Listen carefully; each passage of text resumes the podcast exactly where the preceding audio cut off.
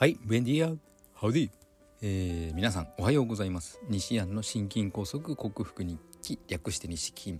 その107回目火曜日の朝でございます。今日も声の張りいいですね。なんかかすれたような声はなくなりました。えー、指導を受けてから栄養素にグルタチオンというものを含めまして、えー、グルタチオンって体の中で解毒作用として働く栄養素なんですけどもはいグルタチオン何なんだろう？ちょっと調べて、えー、なきゃいけないですね。多分グルタチオンなのでタンパク質の一種だと思います。それを取り始めてから調子が良くて、えー、花粉症今もちょっと鼻をすすってしまいましたけれども花粉症症状があるので、えー、喉の奥の痛みがまだあるんですけども変な胸の筋肉とか背中の筋肉の張りがなくなりうんいい感じになっております。グルタチオンをですね最初は 500mg を3錠朝1昼1夜1だったんですけども指導を受けて、えー、6つ飲みなさい朝3錠昼1錠夕方1錠そして寝る前に1錠というふうに飲み出したらだいぶいい感じになっておりますね。やっぱりそうこれが顕著に効くということは、えー、ワクチンによるスパイクタンパクの体の中での影響が大きかったんじゃないかという結論になっていますね。はい昨日、はい、からこう健康に過ごしておりますので今日も調子がいいですが今日は仕事はなく家族のために時間を費やす妻のために時間を費やす日となっております。はい、よろしくお願いいたします。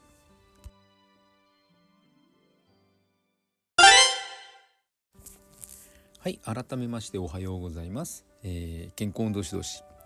理学療法士そして笑い療法士の西田隆です。今日のテーマはプロテインスコアから考える高タンパク質であるべき理由というのを述べてみたいと思います、えー、どの本を読んでも体重の1000分の1はタンパク質を取りましょうねというふうに書いてあります。例えば私でしたら今体重60キロくらいなので60の1000分の1というと K が外れて 60g のタンパク質を取らないと体が維持できないと言われています。で 60g のタンパク質をむやみやたらに取ればいいのかといったらそうではなくプロテインスコア100のものを取る場合は 60g でいいですよってなるわけですね。でプロテインスコアは100は何だったかっていうと、えー、卵鶏の卵かしじみでした。鶏の卵というのがだいたい 5g ぐらいタンパク質含まれているはずでしたので1日卵ですね12個は食べないと私体が維持できないわけです。え卵12個？他のじゃダメなのっていうふうになりますけども例えば豚肉牛肉一生懸命食べてますがこれだとプロテインスコア80に落ちるので 60g ではないわけです。卵と牛肉を組み合わせようと思ったらやはり牛肉は2割減になるので2割増しみたいな考えで。牛肉だけで言うと 400g は取らないと 100g あたり20弱のタンパク質が含まれるんですけどもプロテインスコアは80点なので20と言いつつ 16g のタンパク質を取っているのと同じ扱いになりますからそれで自分の体重を補おうと思うと 400g の牛肉が必要なわけです。大豆だとますます下がりますよね。55がプロテインスコアなので大豆だと 450g はタンパク質じゃなくて 450g の大豆を取らないとタンパク質補えないということになります。ましてや大豆にしても牛肉にしても卵にしてもタンパク質だけが栄養素ではなくてそれぞれ脂肪があり食物繊維がありいろいろな糖質もちょっと含まれてたりしますので特に牛肉の場合は約半分ぐらいのえー、牛肉 400g だとタンパク質の、えーえー、と栄養素はエネルギー換算すると300キロカロリーぐらいなんですよね。それに付随して150キロカロリーぐらいの脂肪が含まれているんですね。おっと。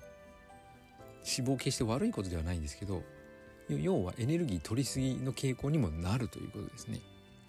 卵もそうですね。卵も脂肪が含まれていますので同じぐらい。だから十何個も食べるとやっぱり100キロカロリー以上の余分なエネルギーを余分というか多め多めにエネルギーを取っていることになるわけです。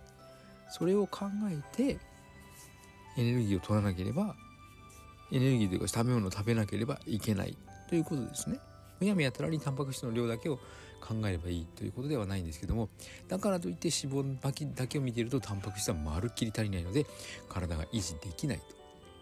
なので私は、えー、食べ物そこそこに、えー、プロテインを取るようにしています。補助ですね。あくまで補助です。これだと脂肪が少なくタンパク質多くになるので推奨できると私は思っています。え添加物とかうんぬんかんぬんという方がいるかもしれませんけどもなるべくその添加物が使われていないものを探し出しそれを取るようにしています。最近はちょっと前までは、えーと、アメリカの、えーと、通販サイトの iHerb オリジナルブランドのプロテインを使っていたんですけども摂取していたんですけども、えー、急激な円安による価格高騰により最近は日本メイドインジャパンのエクスプロージョンというメーカーのものを取っています。これの味なしプロテインと味ありプロテイン特にミルクチョコレートを半々でスプーン1杯ずつ入れて少し甘さを緩和して取るようにしています。